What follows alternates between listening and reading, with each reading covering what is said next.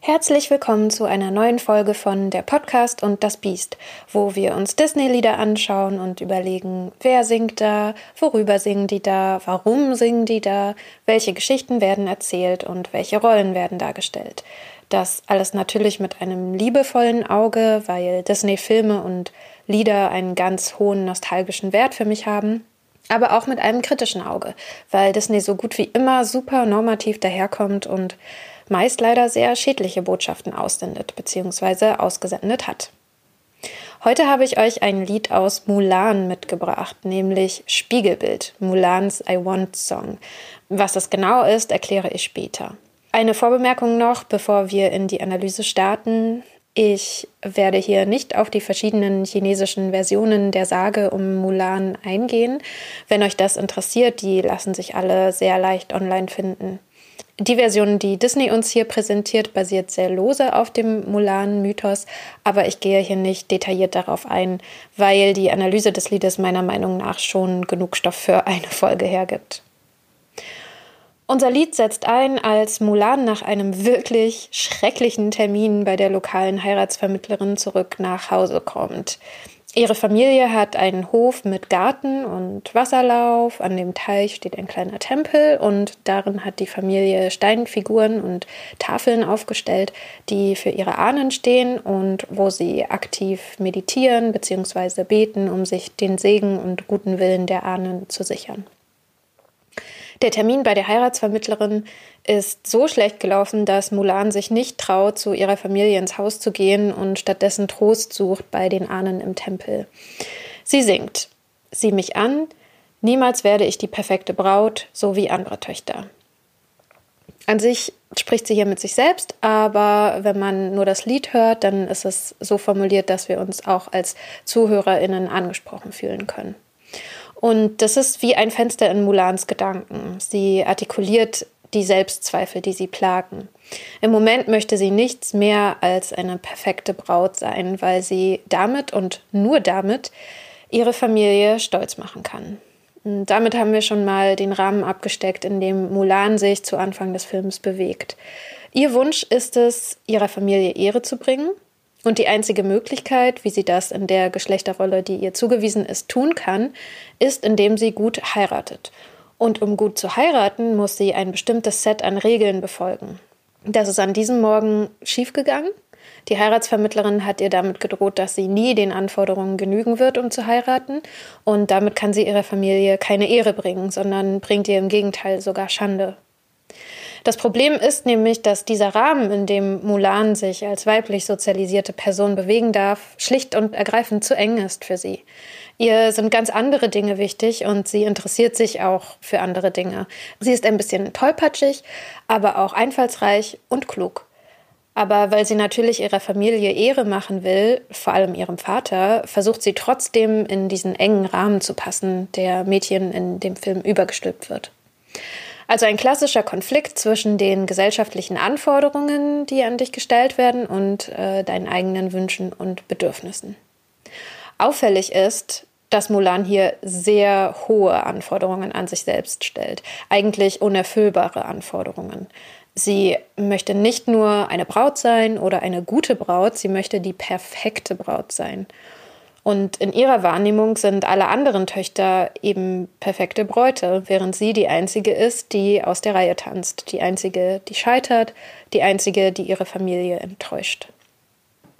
Das sind alles sehr normale menschliche Gefühle. Es ist total normal, das Gefühl zu haben, alle anderen seien irgendwie richtig und man selbst ist die Einzige, die falsch ist, die Einzige, die versagt.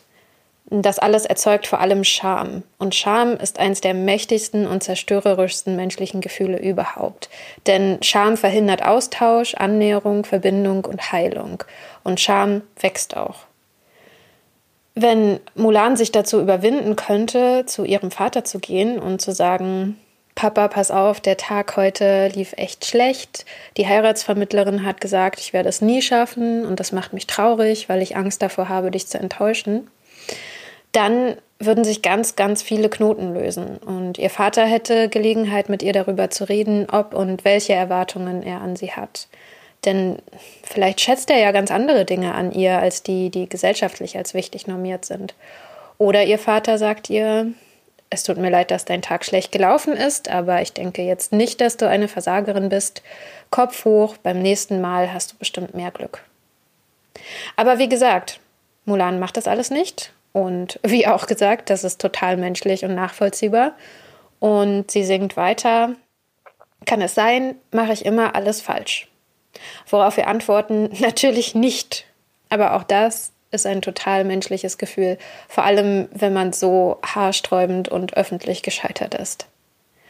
Mulan singt, doch ich weiß, wenn ich mich so gebe, wie ich mich fühle, breche ich allen hier das Herz.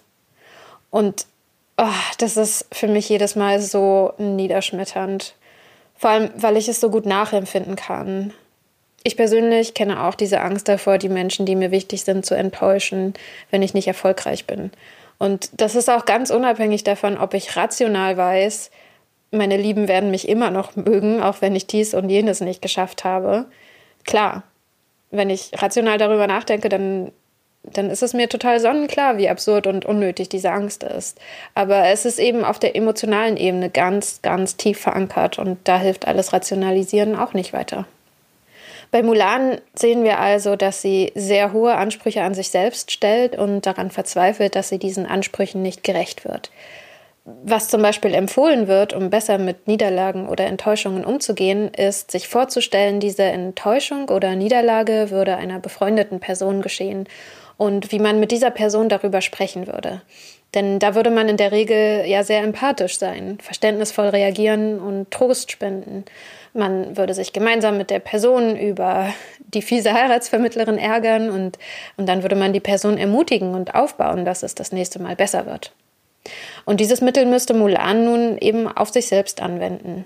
Die ausgedachte befreundete Person ist dann eben sie selbst.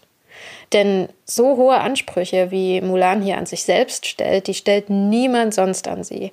Und die stellt Mulan auch gar nicht an andere Menschen, die stellt sie nur an sich selbst. Und das müsste nicht sein. Das heißt also, wenn sie sich davor fürchtet, allen Menschen in ihrem persönlichen Nahbereich das Herz zu brechen, wenn sie, wie sie sagt, sich so gibt, wie sie sich fühlt, dann stimmt das einfach de facto nicht. Im Gegenteil, sie würde ihrer Familie die Möglichkeit geben, die wahre Mulan kennenzulernen und sie könnte sich von ihrer Familie gesehen und akzeptiert fühlen. Naja, es besteht natürlich durchaus die Möglichkeit, dass Mulan nicht akzeptiert wird und dass die Familie den strengen Rahmen der Geschlechterrollen aufrechterhalten will. Wir sehen ja auch ein bisschen später im Film, dass Mulans Vater sich von ihrem Verhalten entehrt fühlt, als sie in aller Öffentlichkeit den Boten des Kaisers darum bittet, ihren Vater vom Wehrdienst auszunehmen. Und der Faktor Ehre und Familie spielt in asiatischen Kulturen nach wie vor eine sehr wichtige Rolle. Mehr dazu gleich. Ich denke aber trotzdem, dass es Mulan helfen würde, sich in ihrer Trauer und sicher auch Demütigung durch den verpatzten Auftritt bei der Heiratsvermittlerin ihrer Familie zu öffnen und nicht sich vor ihr zu verstecken. Ich meine, zumindest Mulans Oma scheint sehr verständnisvoll zu sein, wenn auch ein bisschen verschroben. Wie versprochen, ein paar Worte zu Ehre und Familie. Vorneweg, ich selbst bin eine weiße Deutsche, geboren und aufgewachsen in Deutschland, ganz ohne Berührungspunkte mit der migrantischen asiatischen Community in Deutschland. Wenn ihr einen Einblick in die deutsch-vietnamesische Community erhalten wollt, dann empfehle ich euch wärmstens den Podcast Rise and Shine von Mintu Tran und Vanessa Wu. Und den verlinke ich euch auch in den Fußnoten. Die beiden sprechen zum Beispiel auch darüber, dass es im Vietnamesischen gar kein Wort für ich gibt, sondern immer von wir gesprochen wird. Dass das Kollektiv also ganz fundamental dem Individuum vorgeschaltet ist. Das bedeutet, dass das Verhalten des Individuums das des Kollektivs reflektiert und somit auch anrüchiges Verhalten des Individuums auf das Kollektiv zurückfällt. In einem Artikel von Sam Louis aus Psychology Today von 2014, in dem es um koreanische und US-koreanische Gemeinden geht, wird außerdem nachverfolgt, wie wichtig es in diesen Communities ist, eine Fassade der Ehrbarkeit aufrechtzuerhalten, selbst wenn einzelne Mitglieder darunter leiden oder abweichendes Verhalten entwickeln. Aus meiner Outsider-Position heraus habe ich das Gefühl, dass die Grundmotivation, die eigene Familie durch Erfolge in der Schule, im Job oder im Privaten stolz zu machen, in einigen asiatischen Kulturen viel stärker ausgeprägt ist als in dem Bereich der deutschen Kultur, in dem ich sozialisiert wurde. Deshalb ist es also auch nicht so ganz sinnvoll, wenn ich mir als weiße Person Mulan anschaue und sage, ich hätte das so und so gemacht. Warum macht sie es sich so schwer? Sie hätte doch einfach dies und jenes machen können. Dann hätte sie gar keine Probleme.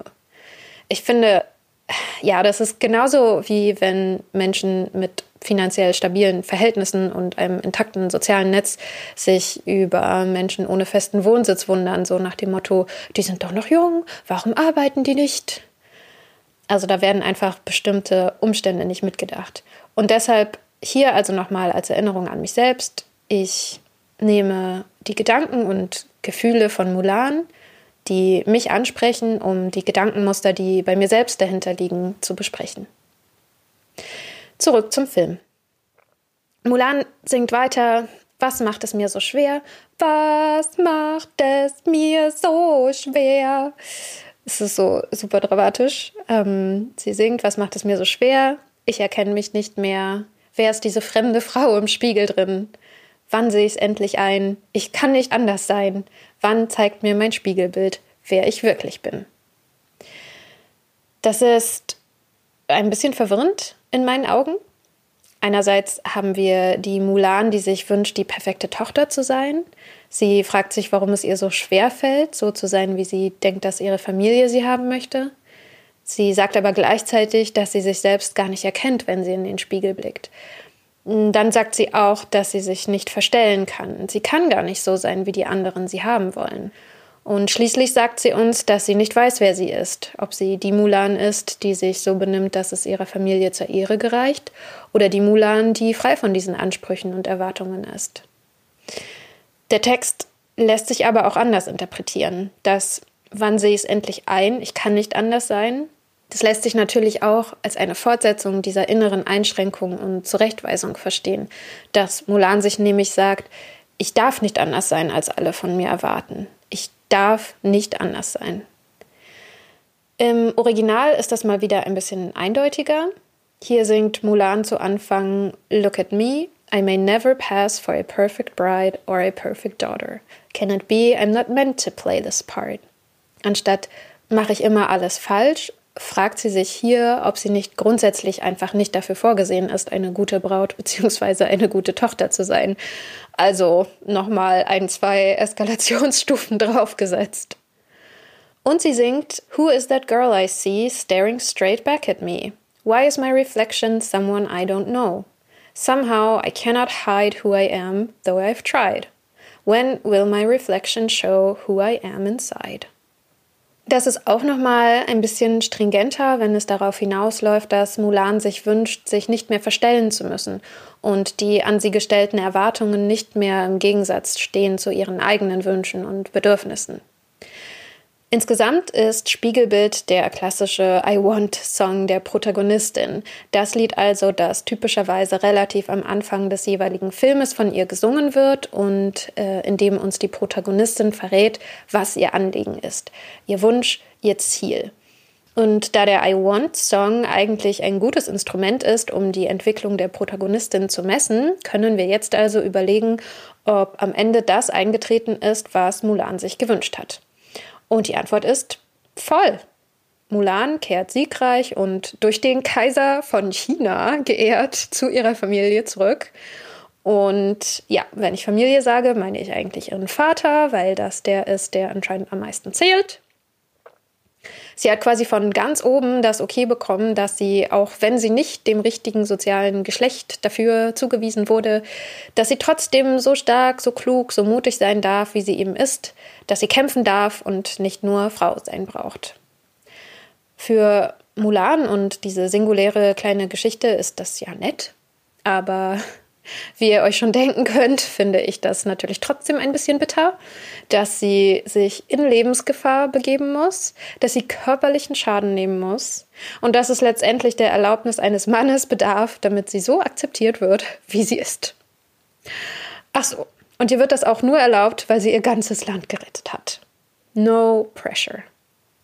Und anstatt eine Rolle im Beraterstab des Kaisers anzunehmen, als junge Frau, also völlig beispiellos und potenziell wegweisend, kehrt sie in den Schoß der Familie zurück, weil sie sich endlich den Segen ihres Vaters holen möchte.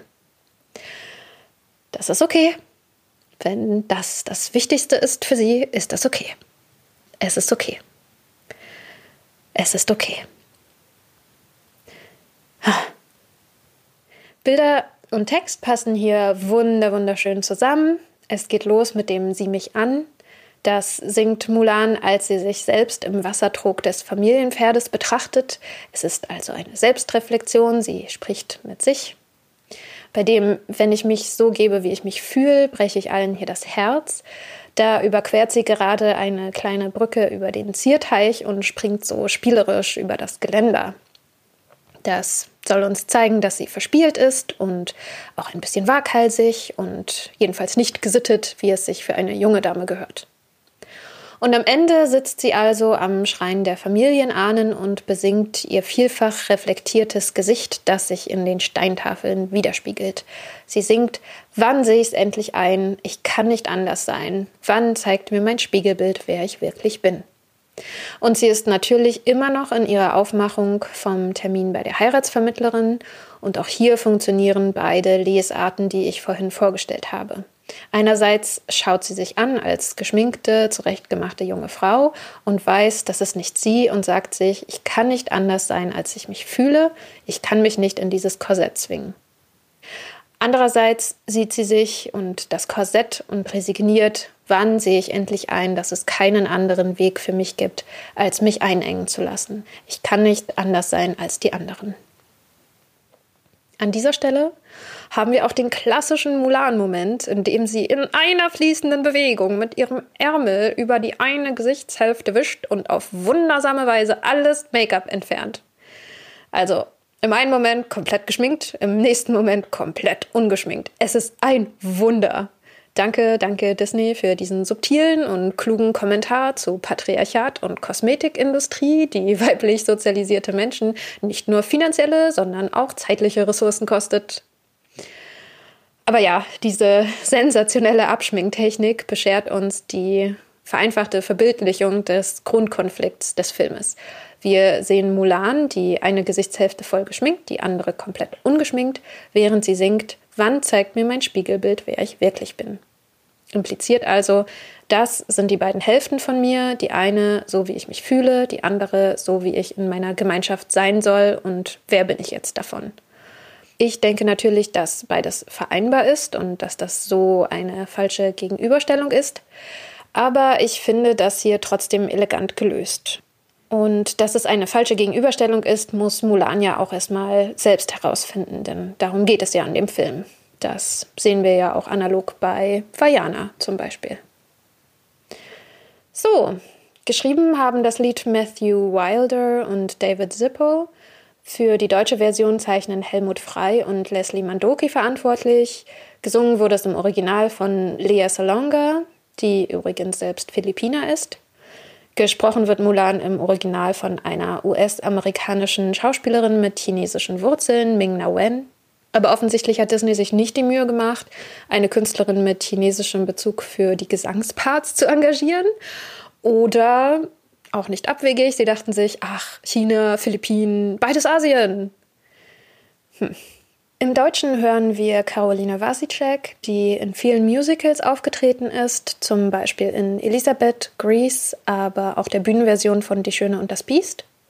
Wasicek sang auch die österreichische Version von Ariel ein. Ja, offensichtlich gab es eine extra Synchro für Österreich. Man hört und staunt. Okay, dann ist es Zeit für Genderswap und Disney Diversitätstest. Probier's mal mit einem Genderswap, mit Diversität und einem Genderswap. Hier schauen wir uns also an, was passiert, wenn wir unsere Charaktere nach Disneys binärem Verständnis von Geschlecht einmal komplett umdrehen. Also es gibt nur Frauen und Männer, nichts dazwischen und nichts daneben. Und was passiert, wenn wir das einmal vertauschen? Wir hätten dann also einen jungen Mann, der unter den einschränkenden Geschlechterrollen seiner Gemeinschaft leidet, weil er sich eigentlich anders fühlt, als er denkt, dass er sich verhalten muss. Ich finde, in diesem Gedankenexperiment wird ganz gut deutlich, wie künstlich und seltsam diese Verhaltenserwartungen eigentlich sind. Wenn wir uns nämlich einen jungen Mann vorstellen, dessen einzige Aufgabe im Leben ist, ist ein würdiger Ehemann zu sein und dessen Wert innerhalb seiner Gemeinschaft einzig und allein davon abhängt, ob er ein guter Ehemann ist, das heißt, ob er gängigen Schönheitsnormen entspricht, gut kochen kann und nicht viel redet, dann kommt uns das sofort ungewöhnlich vor. Denn wir sind viel eher daran gewöhnt, dass Jungen und Männer tun und lassen können, was sie wollen, außer natürlich Gefühle haben, außer Wut. Und dass sie auch bis zu einem bestimmten Grad aussehen können, wie sie wollen. Ne? Also, sie dürfen jetzt kein Pink tragen und sich die Fingernägel nicht lackieren, aber sonst haben sie auf jeden Fall viel mehr Freiheiten und viel weniger Normierungen. Wenn ich mir die männlichen Disney-Protagonisten der letzten 30 Jahre anschaue mit ihren I Want-Songs, dann haben wir bei denen nicht so die Fokussierung auf dieses Ich will herausfinden, wer ich wirklich bin, sondern mehr konkrete Wünsche. Wir haben Simba, der sich wünscht, schnell König seines Rudels zu sein, also schnell an die Spitze der Macht aufzusteigen. Wir haben Quasimodo, der sich wirklich nur wünscht, ganz konkret nicht mehr im Glockenturm von Notre Dame eingesperrt zu sein. Das ist alles, was dieser arme junge Mann möchte. Wir haben Herkules, der seine Stärke und seinen Heldenmut beweisen will, um in den Olymp an die Spitze der Macht zurückkehren zu dürfen. Und wir haben Tarzan, der mehr über Menschen erfahren will, weil er selbst einer ist. Also von allen diesen Beispielen ist Tarzan der Einzige, der irgendwie auch mit seiner Identität kämpft, aber bei weitem nicht so aufgeladen und dramatisch wie Mulan. Also erinnern wir uns an dieses peppige Ich will es so, will was Neues, ich will sie kennen, die so fremd sind wie ich. So, und das im Gegensatz zu diesem super dramatischen Was macht es mir so schwer? Ich erkenne mich nicht mehr. Das, äh, ja, mhm. schon ein Unterschied. Und genau, also das Fremde wie ich von Tarzan, das kommt auch eigentlich eher so in der Mitte des Films und gar nicht so am Anfang. Das heißt, die Charakterentwicklung der männlichen Protagonisten ist viel mehr nach außen gerichtet, wohingegen sich die weiblichen Protagonistinnen wie Mulan oder Pocahontas mit der Introspektion zufrieden geben müssen, mit den Erwartungen, die an sie gestellt werden und ihren eigenen Gefühlen diesbezüglich. Natürlich haben wir auch eine Ariel, die aufs Land will, und eine Belle, die Abenteuer in fernen Ländern erleben will. Belle kommt ja nicht allzu weit und ist dann auch schon zufrieden, als sich ein Biest in sie verliebt und vergisst all ihre anderen Wünsche. Aber Ariel erreicht tatsächlich das, was sie sich zu Beginn ihrer Geschichte wünscht.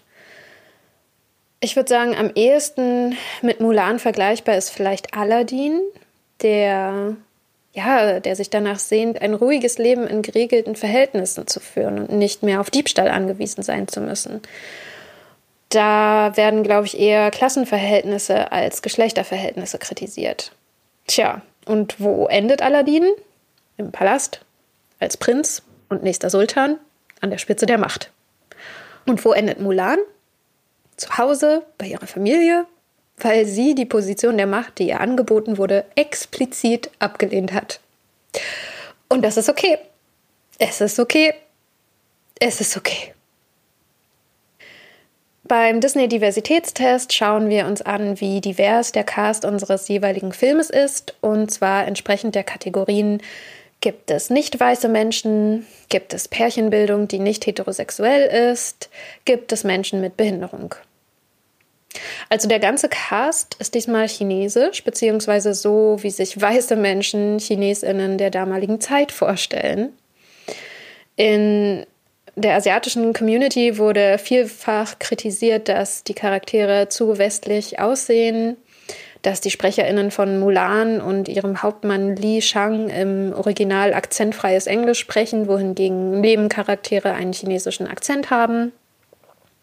Es wurde kritisiert, dass Mushu, der Drache, der für die Ahnen der Familie von Mulan steht, von Eddie Murphy gesprochen wurde, was nochmal eine ganz andere Sache ist. Und es wurde auch kritisiert, dass die ganze Geschichte viel zu sehr auf das Einzelschicksal eines Individuums fokussiert, was eben mehr einem westlichen Erzählmuster entspricht. Ich würde da an sich schon einen halben Punkt geben, aber den muss ich auch gleich wieder abziehen, denn Leute, die Darstellung der Hunnen, die in diesem Film die Bösen sind, ist sowas von widerlich. Also ich will da gar nicht groß ins Detail gehen, aber Shan Yu, der Hauptgegner, der hat krallenartige Fingernägel, gelbe Augen, ja, gelbe Augen und spitze Zähne und er ist einfach kein Mensch. So. Und das, das geht gar nicht. Bezüglich der Pärchenbildung haben wir natürlich nur heterosexuelle Paare. Also, das geht los bei Mulans Eltern. Und an dieser Stelle möchte ich hervorheben, dass Mulan eine Mutter hat und eine Oma. Also eine der wenigen Disney-Prinzessinnen mit lebendem weiblichen Elternteil ist. Ihre Mutter spielt natürlich keine Rolle. Und die Oma ist nur für die Lacher da. Ja, also Mulans Motivation speist sich ausschließlich daraus, ihrem Vater zur Ehre zu gereichen. Aber hey, eine Mutter. Ja, also Mulans Eltern, heterosexuelle Beziehung, die Soldaten imaginieren für sich selbst und standardmäßig für alle nur heterosexuelle Beziehungen.